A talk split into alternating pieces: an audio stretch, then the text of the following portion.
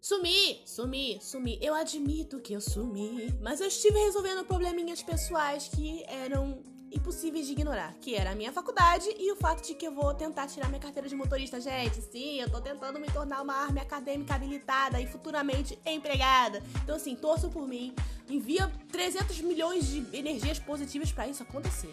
Mas eu voltei para mais um episódio de Band Talk para falar sobre o que, sobre o que, sobre o lançamento do álbum B, que é a Bíblia sonora do BTS, e sobre o Grammy. Por que, que eu vou falar desses dois assuntos? Porque eu queria fazer um episódio duplo para vocês, entendeu? Porque eu já consumi nessas últimas semanas, porque eu estava resolvendo minhas questões pessoais. Então, por que não? Por que não lançar um episódio duplo? E aqui eu vou falar sobre B, a construção do álbum, as músicas, o que eu achei, o que eu não achei, o que eu gostei, o que eu não gostei. Isso se tem alguma coisa que eu não tenha gostado. E do fato do Grammy ser o Grammy, né? e a reação da K-Media em relação à indicação do BTS ao Grammy. Tipo, o que a K-Media tá falando? E por que ela não está falando sobre isso, sobre aquilo? Então vamos lá, vou falar com vocês sobre isso. E eu espero que vocês gostem desse episódio, porque eu tenho muita coisa para dizer. E é isso aí, vambora. Antes de mais nada, irei falar sobre ele, sobre o Bi, e já deixo claro que talvez minha voz esteja um pouquinho estranha porque eu estou doente. Sim, eu estou doente. A minha rinite, às vezes, ela gosta de dar um, um sustinho em mim, sabe? Estamos em época de Covid, e a minha rinite faz o quê? Ah, vou atacar essa idiota pra ver se ela fica assustada pensando que é Covid. E é isso que a minha rinite faz comigo. Mas, enfim, não se preocupe, minha voz vai ficar um pouquinho baixa, mas eu vou tentar meu máximo que vocês consigam ouvir o que eu estou falando. Mas enfim, vamos começar. Vou começar falando sobre o Be, esse álbum que foi tão aguardado pelo fandom e que finalmente está entre nós. Primeiramente, eu quero deixar claro que eu já esperava que esse álbum fosse um álbum mais cru, né? Inclusive, eu adorei a estética, eu adorei o fato de que todo o álbum em si é muito coeso, porque sinceramente, gente, você tem que ser muito um artista muito bom para você construir um álbum com poucas músicas e conseguir encaixar uma música como Dynamite com uma música como Blue and Grey no mesmo lugar. Sem parecer uma coisa, sabe, jogada ali no meio. Na verdade, não. O BTS ele teve muita genialidade para construir um álbum coeso, conciso bem estruturado e colocar todas as músicas que, por mais que sejam sonoramente diferentes, ainda assim elas conseguem conversar entre si. E eu achei isso incrível. Eu acho que de todos os álbuns do BTS, esse foi o álbum que mais mostrou a identidade deles, mas ficou claro quem eles são como artista, quem eles querem ser. E eu acho que assim, foi um álbum que talvez o fandom não estivesse tão preparado como um todo, eu diria, porque tem muita coisa sendo falada ali. E eu vou comentar um pouquinho sobre cada música com vocês, porque, bem, é impossível você falar sobre esse álbum incrível e não falar sobre as músicas incríveis que estão presentes ali. Então vamos começar com Life Goes On. Gente, essa música teve um MV maravilhoso, tá? Dirigido pelo meu queridíssimo Jung Jong-gu, que já tá aí trabalhando com edição de vídeo há muito tempo no Golden Film. Então, assim, eu não me surpreendi por estar com uma qualidade maravilhosa, muito pelo contrário, eu já esperava que ele fosse fazer um trabalho muito incrível. E, sinceramente, eu tô falando sobre MV, que é uma coisa à parte do álbum em si, mas eu acho que é importante falar porque eu acho que quando você escuta Life Goes On sem o MV, ele te passa uma sensação diferente de quando você vê é, com as imagens, com os meninos ali e toda a estética no geral. Acho que, assim, completa a música muito bem. Né? Eu devo deixar aqui minha estrelinha pro Woo, porque ele foi a participação especial na parte da filmagem, né? E na parte da, da organização das imagens ali. E, sinceramente, como foi um filme caseiro, né? Como foi um MV caseiro, para que queria passar essa imagem, esse conceito de coisa caseira, porque estamos na pandemia e tudo mais, estão ficando mais em casa do que na rua, pelo menos algumas pessoas que se importam com a pandemia entendem que é necessário ficar em casa, né? Então, enfim, ele colocou essa imagem, ele colocou esse conceito sem parecer uma coisa amadora, sabe? Muitas vezes você fazer um vídeo caseiro tem essa sensação de amadorismo e tudo mais, mas só que o Jungwoo, ele é uma pessoa incrível, inteligentíssima e que trabalha muito bem, ele conseguiu passar um, um MV, né? Um music video com um teor profissional altíssimo, sendo com uma estética uma estética amadora não, olha eu aqui, ó. Uma estética caseira, sabe? Ficou caseiro, mas muito profissional. E isso é algo que o Jungkook fez com maestria, né? Então assim, o MV ficou maravilhoso, Life Goes On casou perfeitamente, a música si casou perfeitamente com o MV e devo dizer que foi excepcional. Inclusive, o MV ele passa uma sensação muito louca de nostalgia, né? Eu acho que é mais forte do que quando você ouve a música em si. É uma coisa incrível. É um MV que eu vou assistir, assim, eu assisto diversas vezes porque não só porque eu quero dar view ali, mas é porque eu gosto de sentir aquela mesma sensação. Já falei com vocês uma vez, eu não lembro em qual episódio, que eu adoro a sensação de nostalgia, essa sensação de, de uma alegria misturada com uma tristeza, de algo que você deseja ou algo que passou e que você não pode ter mais. Então, assim, nostalgia é uma coisa incrível para mim. E o Jungkook fez esse trabalho maravilhoso. Mas enfim, Life Goes On é uma música que tenta trazer um conforto para você, né? Mas ao mesmo tempo não ignora o fato das coisas ruins estarem acontecendo, mas é uma expectativa, né? Uma esperança por dias melhores e entender que a vida vai continuar mesmo que agora, nesse momento, a vida esteja parada, né? Então assim, é uma música que foi uma excelente title para mim.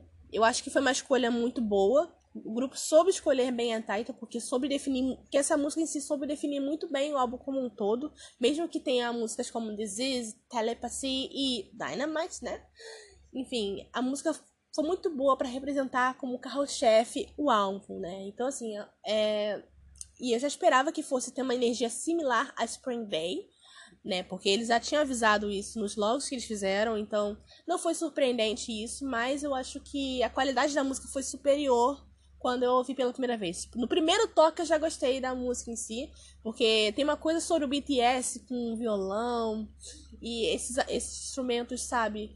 acústicos e tal. Tem uma coisa sobre isso que faz com que o BTS se sobressaia ao seu máximo. Eu acho que a maior qualidade do BTS é conseguir trabalhar com todas as, as particularidades da música. Sabem trabalhar com músicas mais eletrônicas, estilo Telepathy ou Stay, que tem aquela coisa mais EDM, ou funk pop. E também sabem trabalhar com, com músicas que possuem objetos crus, que é violão, às vezes uma guitarra aqui, bateria e tudo mais. Então, assim, eles mostraram muito da genialidade como músicos nessa música, né? Então, Life Goes On é uma música maravilhosa. Seguindo a sequência agora, vamos com Flight Maroon, que é uma unit do Jimin, do Yoongi, do Hobi e do Taehyung. Essa música fala sobre a letargia de estar em casa e não poder para lugar nem ir para lugar nenhum no meio dessa pandemia, que eu acho que todos nós tivemos isso. Assim, eu sou uma pessoa introvertida, tá? Mas ainda assim eu gosto de socializar, sair para beber aqui e tal. Eu adoro meu shoppingzinho de vinho que eu tenho que que eu tenho que ir lá, né? Tomar no shopping, que aqui tem shopping que vende chopp de vinho, que eu acho maravilhoso, na Caneca Zero Grau. Gente, vocês precisam provar isso. Se vocês vierem para esse inferno de cidade que é o Rio de Janeiro, vão tomar um chopp de vinho que não vão se arrepender. Mas voltando aqui, o assunto principal que é Flight Maroon. Então, essa música fala sobre essa letargia, essa coisa de você parecer que você não tem para onde ir. E eu acho que assim, uma música maravilhosa que de mim fez um excelente trabalho, né? Porque essa música teve uma um peso muito maior em relação a mim, porque teve a questão da produção dele estar ali e tudo mais, e eu acho que o Jimmy fez um excelente trabalho. Ficou um pouquinho parecido com Friends, como se fosse uma versão mais triste de Friends, porque eu acho que eu já tô sacando como é que é a identidade musical do Jimmy, né? Ele tá mostrando que ele tem uma, essa pegada mais parecida com Friends, que tem um violãozinho aqui, aí tem essa vibe um pouquinho nostálgica. Enfim, o de mim, ele. Gente, de mim é tudo pra mim. Devo falar aqui também que o de mim, ele arrasou nos vocais nesse álbum, sabe? Ele, ele conseguiu ser um dos highlights desse álbum incrível, porque a voz dele ficou maravilhosa em diversos momentos e assim, ele fez cada melisma, cada high note que eu fiquei, meu Deus. Mas enfim, né? O, o Flight Maroon tem essa vibezinha meio jazz, pop, assim, que é, me dá essa sensação de que foi realmente muito bem conectado com Life Goes On, né? Porque quando você vê a sequência de músicas do álbum em si, você vê que tem assuntos que são coesos entre si, né? Porque tem a, a divisão de músicas pré-skit e pós-skit, né? Que é onde meninos na skit vão falar sobre o fato de terem conseguido entrar, né? Ficar em primeiro lugar no Hot 100, né? Enfim. Gente, eu tô com o nariz muito ferrado. Relevem. Mas enfim, voltando. Né? Aí, né, eu, eu considerei que realmente fez muito sentido eles colocarem Flight Maroon logo após Life Goes On, porque a, as letras são, estão conversando entre si e, e o ritmo também é muito coeso entre si. Então, assim, achei muito interessante essa construção do álbum, né? E seguindo, temos o que? a grandíssima Blue and Grey, que faria parte da mixtape do Taehyung. Gente, Blue and Grey, Blue and Grey, Blue and Grey. Vou dizer a todos que eu me senti tombada. Sim, eu fui tombada. Tombada por quê? Por quê? Porque eu achava que seria uma unit do Yoongi com. Eu achava que finalmente eu seria essa unit e ela não saiu. Mas eu não fui decepcionada de forma alguma porque Taeyang me deu uma bíblia. O Taeyang me deu um hino, uma bíblia e uma música. Um hino e uma música. Me deu tudo que eu precisava em Blue and Grey. Gente, Blue and Grey é uma música assim... É uma música pesadinha porque fala dos sentimentos dele em relação a ele mesmo, a carreira dele, ao fato de que ele se sentiu meio que. É, parecia que tinha uma parede na frente dele em relação aos objetivos, aos sonhos. Parecia que ele tinha ele tava com essa sensação de que não tinha para onde ir, né? E Blue Gray descreveu bastante o fato de que a ansiedade, a depressão, ela faz parte do ser humano em momentos como esse, né? É algo que você não, não tem como ignorar de forma alguma, porque Somente quando você é uma pessoa como Teian, que tá sempre em contato com pessoa, que trabalha com pessoa, né? Eu tô falando Teian porque a parte em si da música em si é dele, deveria estar na mixtape dele, né? mas eu fiquei feliz que virou a música Out 7, porque você teve a voz de todos os meninos ali. Foi uma música que hitou muito além de Life Goes On, né? E merecida, tá? Essa música mereceu muitíssimo estar onde estava, tá? Eu me senti muito feliz de ver a recepção maravilhosa que Blue and Grey recebeu. E eu me sinto muito feliz também de, de estar recebendo muito amor do fandom. Pessoas que reclamam de fato do Blue estar, estar vendendo bastante. Vocês não compreendem o quanto essa música é importante para muita gente, porque muita gente se identificou com a letra, tá? Muita gente passaram por esse processo de vazio, de não entender aonde estão, para onde devem ir, o que devem fazer, porque de fato você se sente impotente no meio de uma pandemia, você não sabe o que você pode fazer, que você tá vivendo coisas que são maiores do que os seus próprios atos podem resolver, entendeu? Do que sua própria capacidade pode resolver.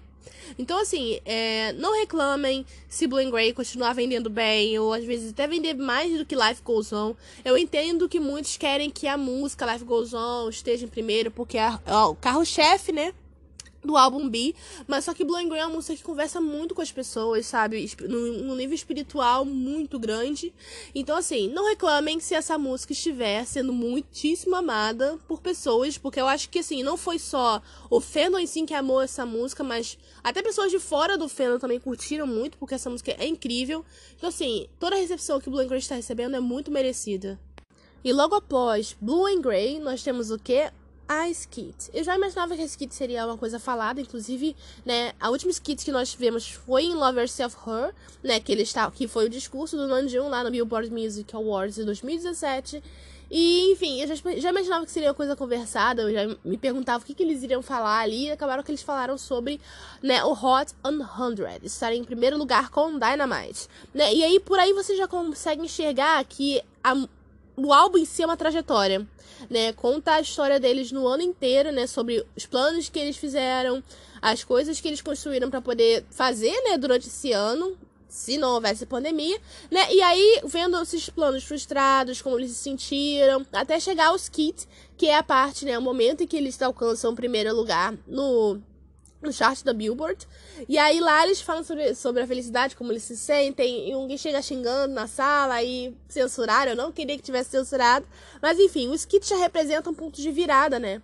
Porque mesmo no, num momento tão ruim, ainda eles tiveram coisas para comemorar, tá? Porque, sim, gente, você conseguir uma coisa incrível sendo um artista asiático é tem que ser comemorado, entendeu? É compreensível que por mais que estejamos nesse momento ruim, ainda assim é, existem coisas que a gente precisa se agarrar para ter esperança das coisas futuras, né? E eu achei, eu achei maravilhoso que eles conseguiram alcançar o primeiro lugar no Hot 100 com Dynamite. Posteriormente cansaram com Life Goes On, mas isso aí, enfim. Ai, gente, muito orgulho. Mas eu fiquei muito feliz que eles se sentiram felizes, se sentiram realizados, porque depois de toda essa letargia, toda essa tristeza, eles tiveram motivo para sorrir, né? Então, assim, o Skits também foi um ponto de virada, como mencionei, um ponto de virada no álbum, porque como chegou esse momento de alegria, eles já mudaram e ganharam gás para ter uma esperança para seguir em frente. E aí vem as outras músicas mais animadas que compõem a parte final desse álbum. Agora vamos falar sobre Telepathy, que é uma música produzida pelo Yoongi, que depois a gente ficou descobriu, até descobriu, né, que ele não queria botar no álbum, mas por influência dos meninos ele acabou botando no álbum sim, né? E essa música é a, a Uma das minhas favoritas no álbum, gente. Sim, não sei se vocês sabem, mas eu sou muito cadelinha da produção musical do Yoongi. Eu adoro ele como produtor musical, adoro que, como ele tem a capacidade camaleônica muito elevada. Ele é um cara que é chegado no trap, né? Então, assim, o trap pra ele é o habitat natural, porém ele não deixa de se arriscar em outros ritmos e não deixa de ser incrível em outros ritmos. Você vê com o Se Sol, que é uma coisa mais anos 80, anos 90, que é um pop nessa época, né?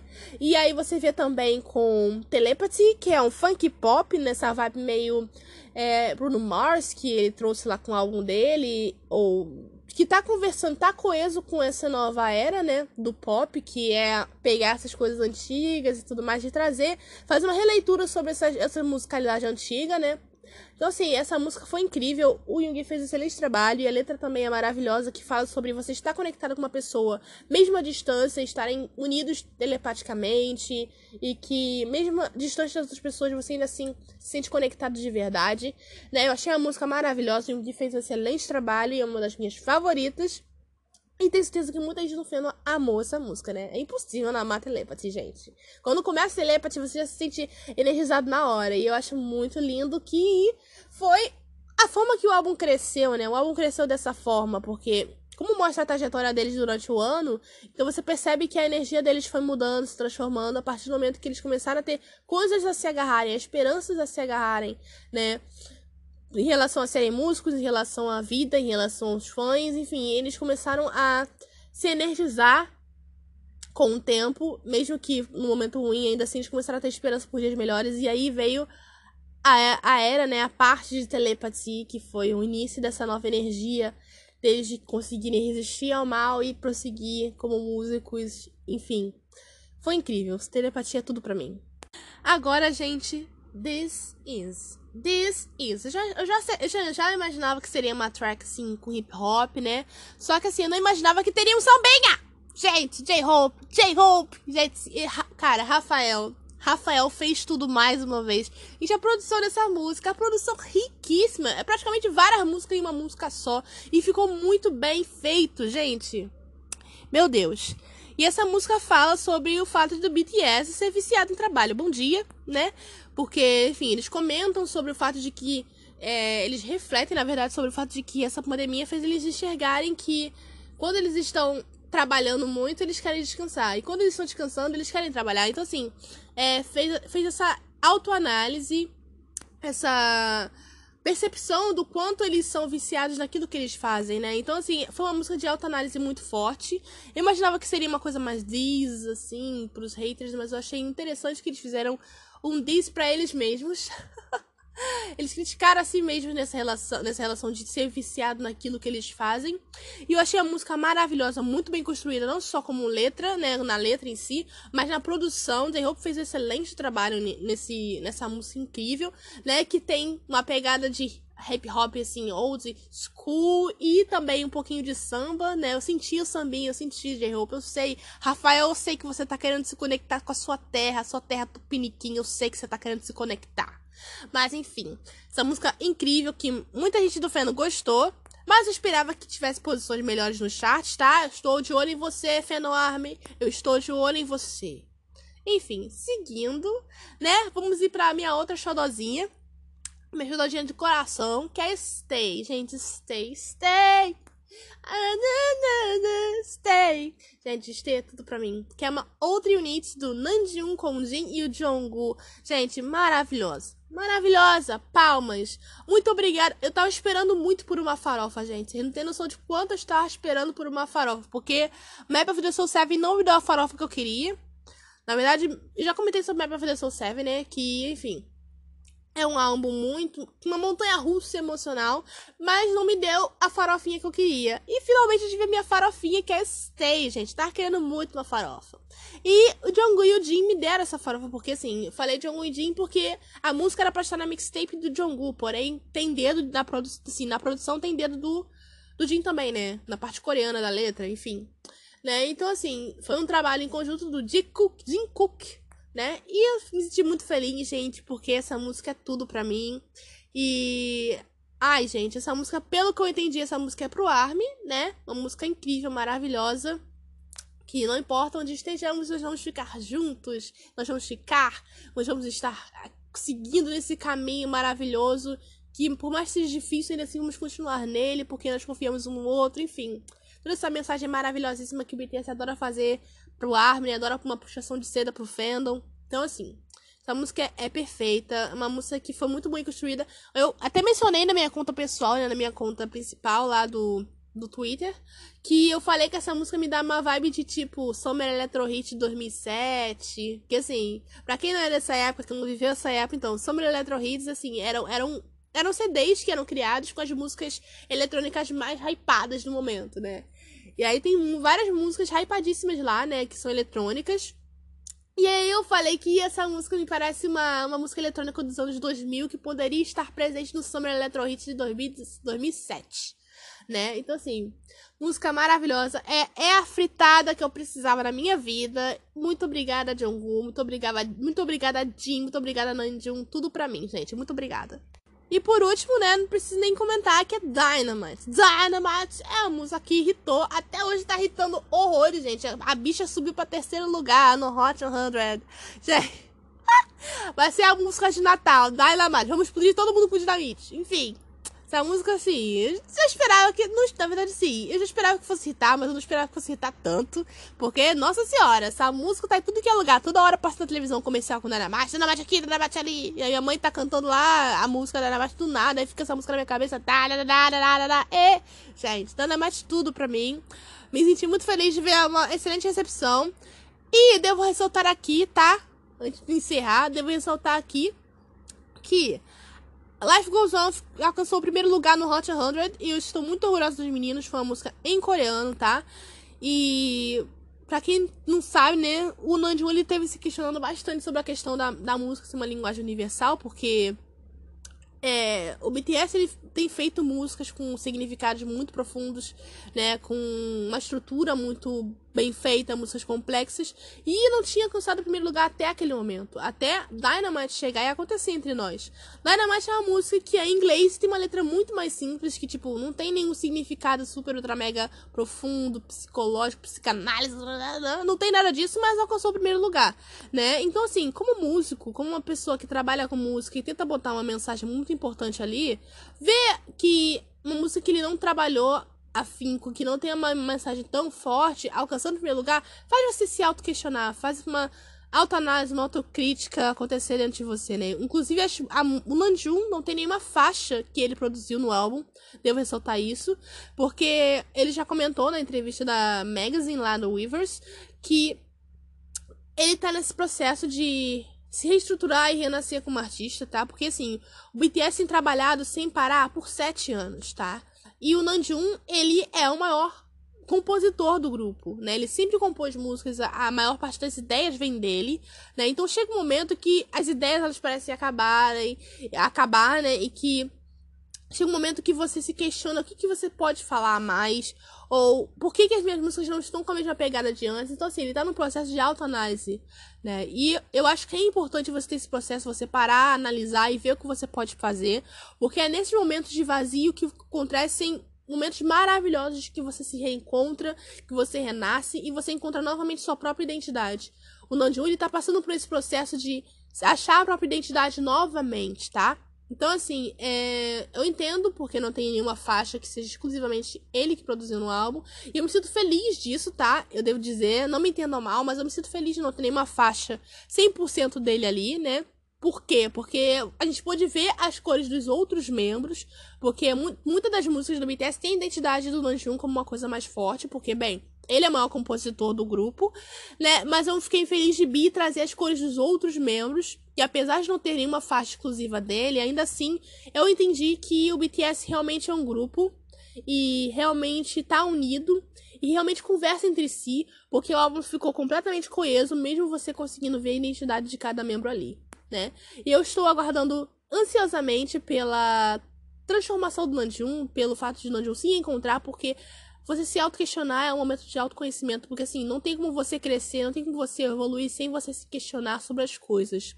O mundo ele cresce e evolui através das perguntas. Então não se assustem se o Nandinho passar por esse processo, porque todos nós, seres humanos, passamos por isso. Independente se sermos músicos, se sermos, sei lá, engenheiros ou se trabalharmos como garis, independente do nosso emprego, da nossa trajetória, a gente se questiona o tempo inteiro. E através dessas questões, dessas perguntas, a gente cresce como pessoa, como seres humanos, como profissionais, em todas as áreas possíveis. Então, assim, se questione. Se você quer crescer, se questione. Se, auto, se autocritique.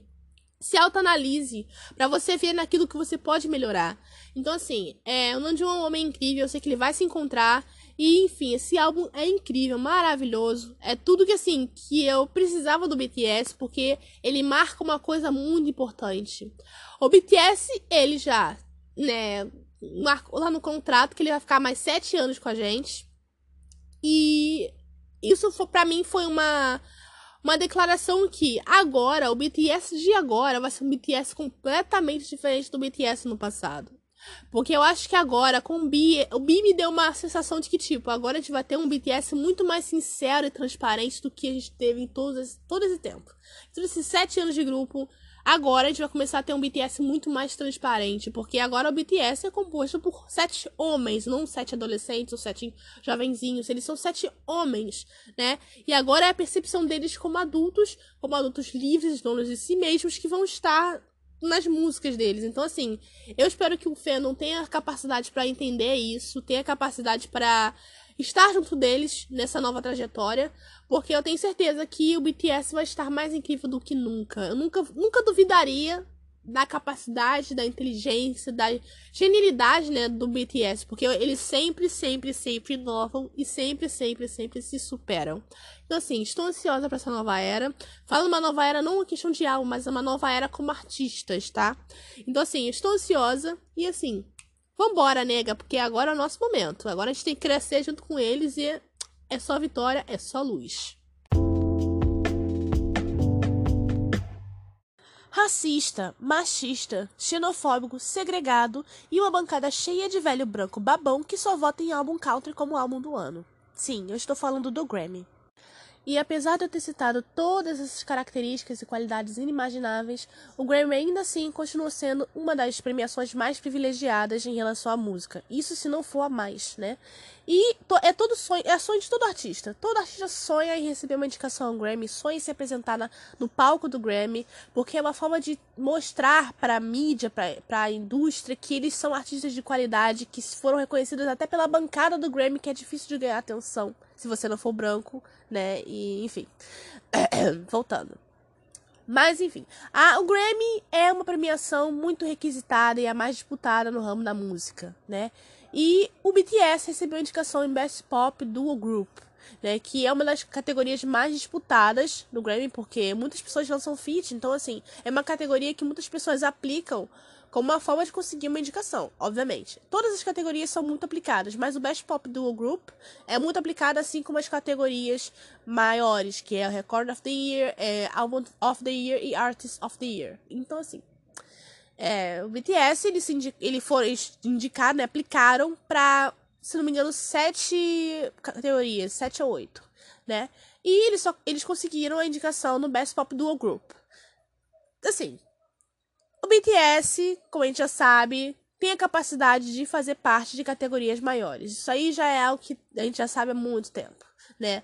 Map of the Soul 7 foi um álbum incrível, de nível artístico maravilhoso, muito bem construído, muito bem configurado e com uma estética maravilhosa. Você vê pelos, pelos MVs, você vê como a forma que foi divulgada, pegando artistas que são de várias partes do mundo para compor a introdução desse álbum que o BTS trouxe, que veio através de muito trabalho, muito suor.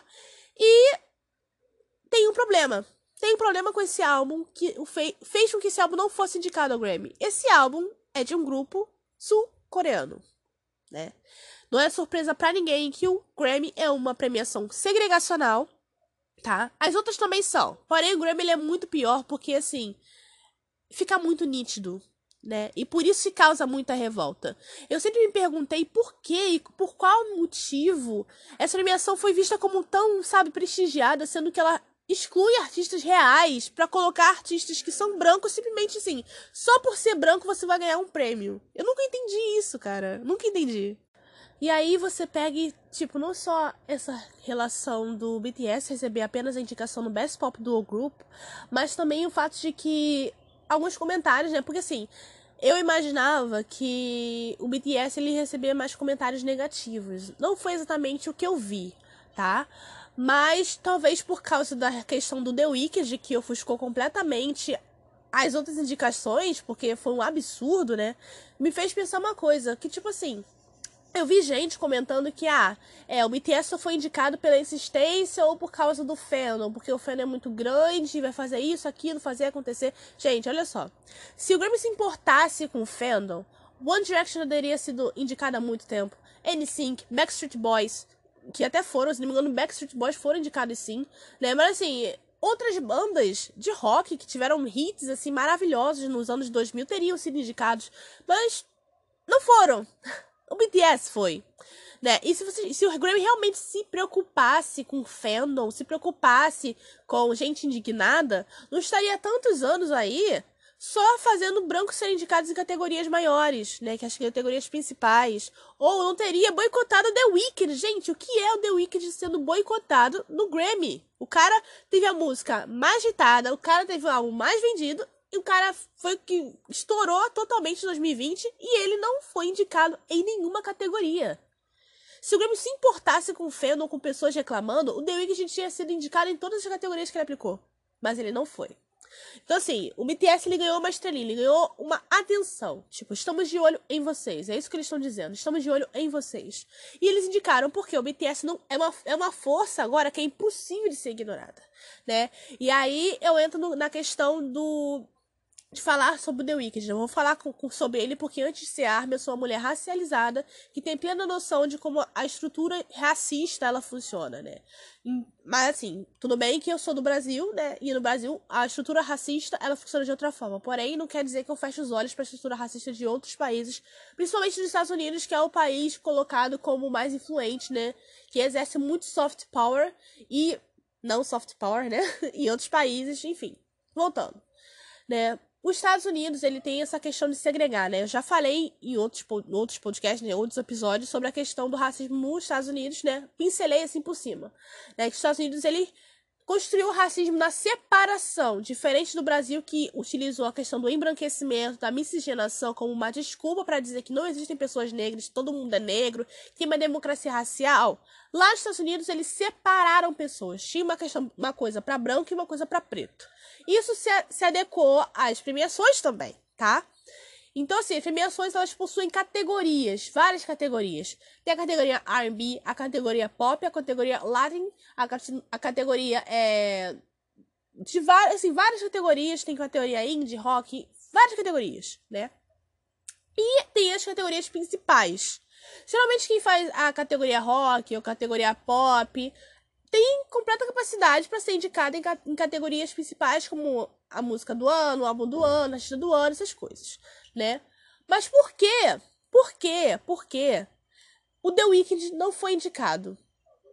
Por quê? Por que se pergunta, já se perguntou por que o The Weeknd não foi indicado? Aí você fala assim: "Ah, Tina, é por causa do racismo?" Sim, por causa do racismo.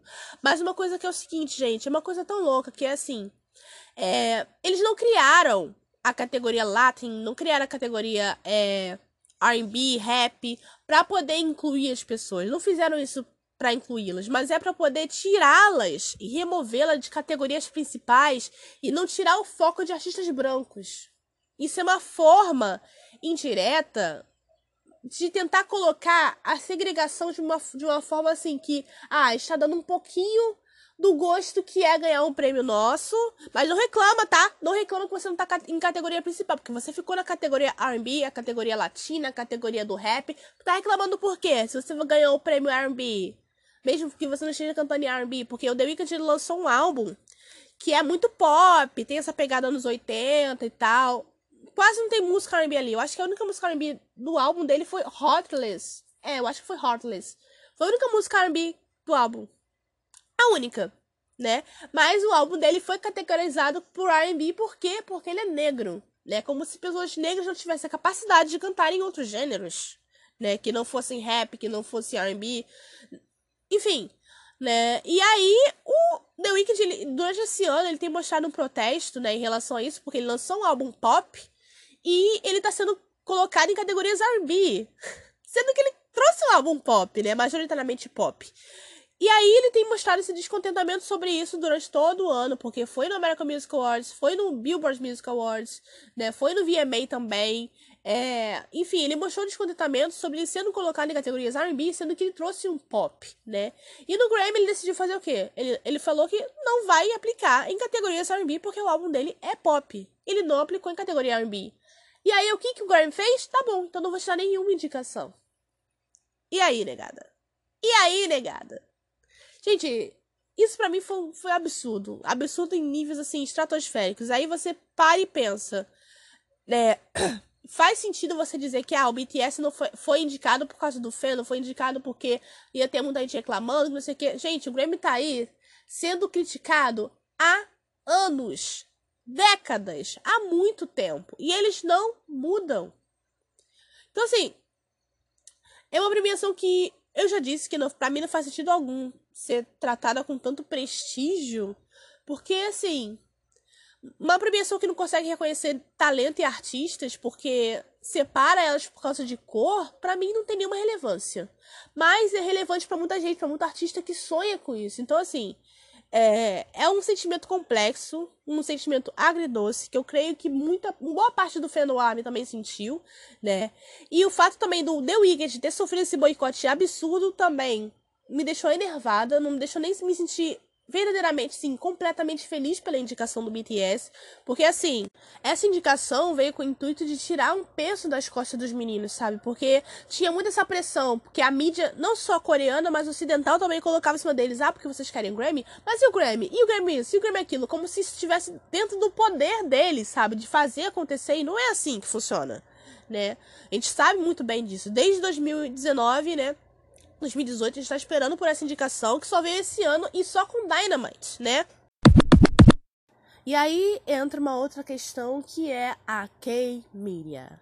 Para quem não sabe, a K-Media, ela é dominada principalmente pela SM e YG, tá? Então assim, eu falo isso por eu sei disso por vivência, porque quando eu era nova assim no feno, assim, eu tive que lidar junto com uma parte do fandom na época que, lá de 2015, depois do primeiro win do BTS, a gente teve que lidar com artigos falaciosos, mentirosos, que começavam a levantar um bando de calúnia sobre o BTS, que a gente não sabia de onde estava vindo, e era uma coisa muito bizarra, porque além de vir da artigos da Coreia, ainda eram fomentados por fandoms, outros, fandoms de outros grupos, que ajudavam ainda mais a tentar queimar e a imagem do BTS, né? Porque o BTS estava começando a crescer e isso se tornou uma ameaça para a indústria né? Enfim. E a mídia, né? Quem mídia em si, majoritariamente é governada pela SM e YG. Então, é. Como é que fica? Agora que o BTS ganhou uma indicação numa premiação extremamente é, focada na branquitude e eles conseguiram atravessar esse muro de uma forma, entre aspas, milagrosa.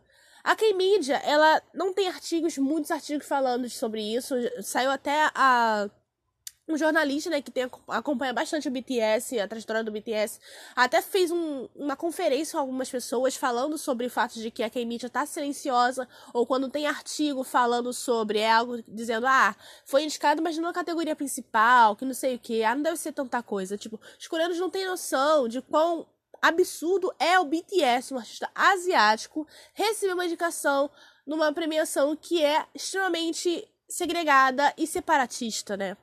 Então, assim, a K-Mid está tentando minimizar o fato de que o BTS recebeu uma indicação ao Grammy, né? Ao Grammy. E a reação da, dos coreanos, assim, é porque eles não entendem, né? Então assim, a reação deles não tá sendo uma coisa tipo, nossa, né? Na verdade, a gente não tem nem como saber muito bem, porque os K-Nets, a gente não tem como pegar os K-Nets como referência da Coreia em si, majoritariamente, porque aquele povo, né? Internato coreano é um lixo, né? O internato coreano é o cúmulo do lixo. Né? Eu não vou nem colocar nenhum filtro aqui no que eu tô falando, porque internato coreano é o lixo do lixo, gente. Vocês não têm noção de quão lixosos eles são né? Eles não têm um pingo de senso, um pingo de empatia e eles falam merda mesmo. Tentam humilhar e destruir a pessoa. Voltando.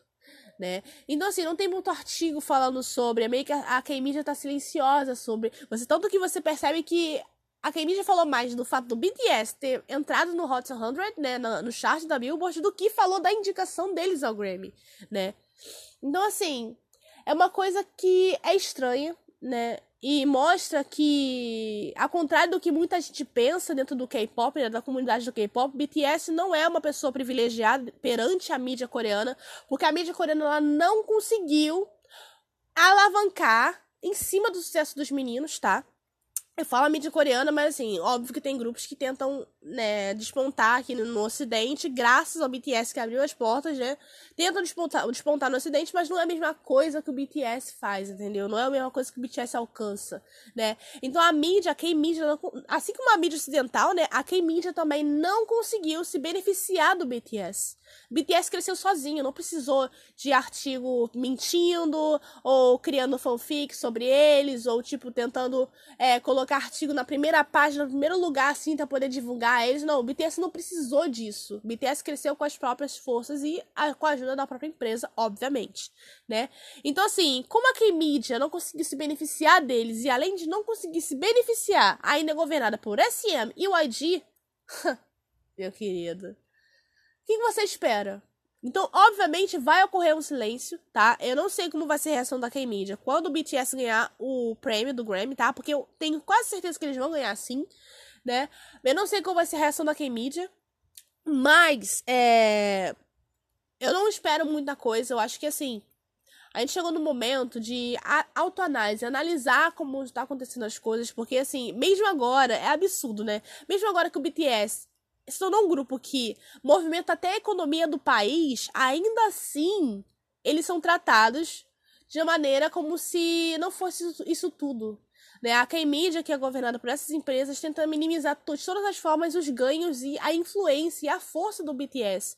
Eles tentam ignorar e abafar o fato de que o BTS se tornou um soft power da Coreia do Sul é uma forma de, da Coreia do Sul exercer uma certa influência e divulgar sua própria cultura através de meninos, né? O soft power é isso, você é, exercer certa força, influência e um, um, certo imperialismo mais soft, de você botar sua cultura em outros países e as pessoas aceitarem isso de uma forma que não precisa ter derramamento de sangue, tá? Isso que é soft power, é você influenciar a cultura de outras pessoas através da sua cultura, sem necessariamente você, né, derramar sangue, invadir território, algo do tipo. É o que os Estados Unidos exerce também sobre vários países, que é o soft power através da música, né, através dos filmes, né? Então isso é soft power. E a Coreia do Sul tem o primeiro soft power real, que é o BTS, né?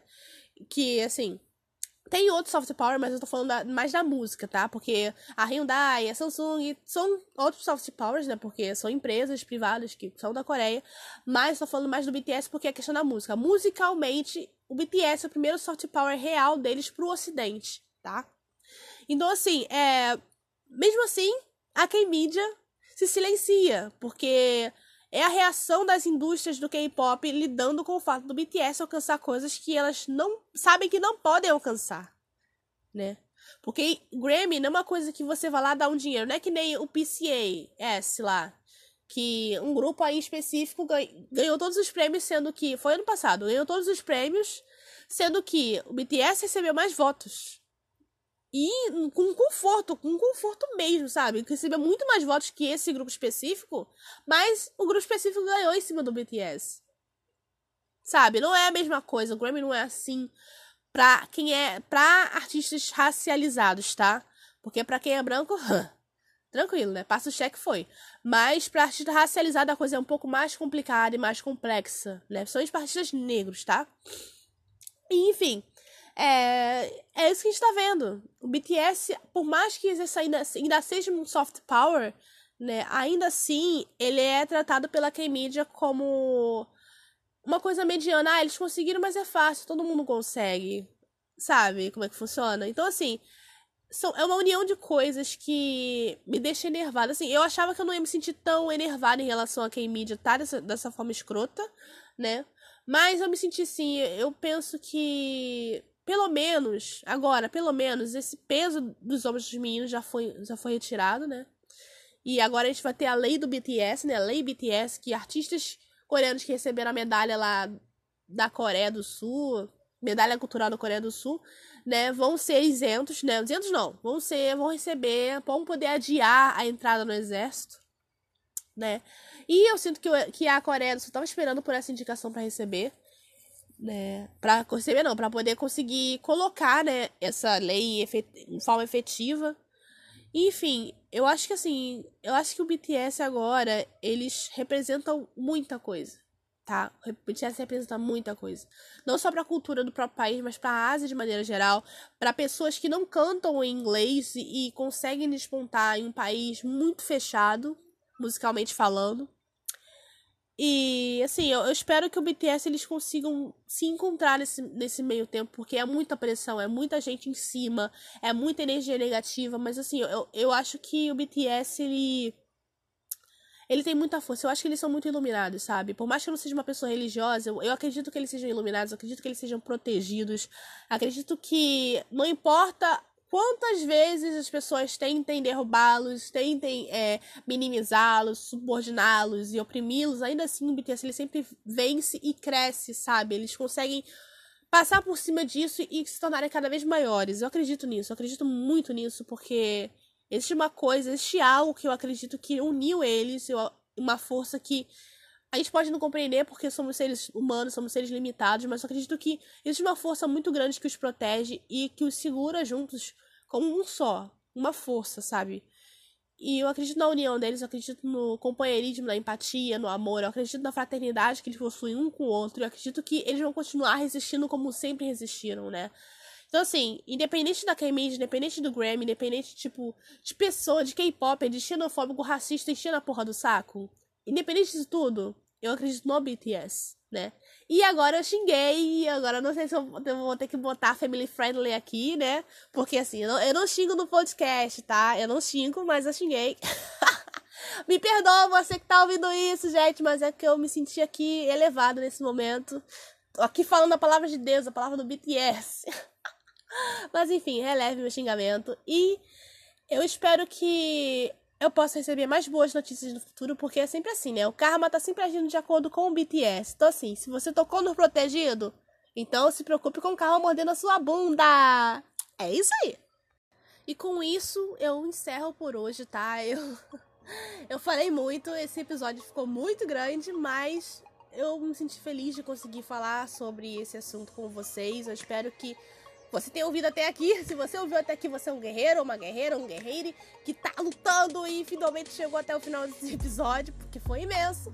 Mas eu sou muito grata, sou muito agradecida e eu espero que vocês possam continuar me apoiando futuramente. Espero poder conseguir trazer mais assuntos relevantes e interessantes para vocês.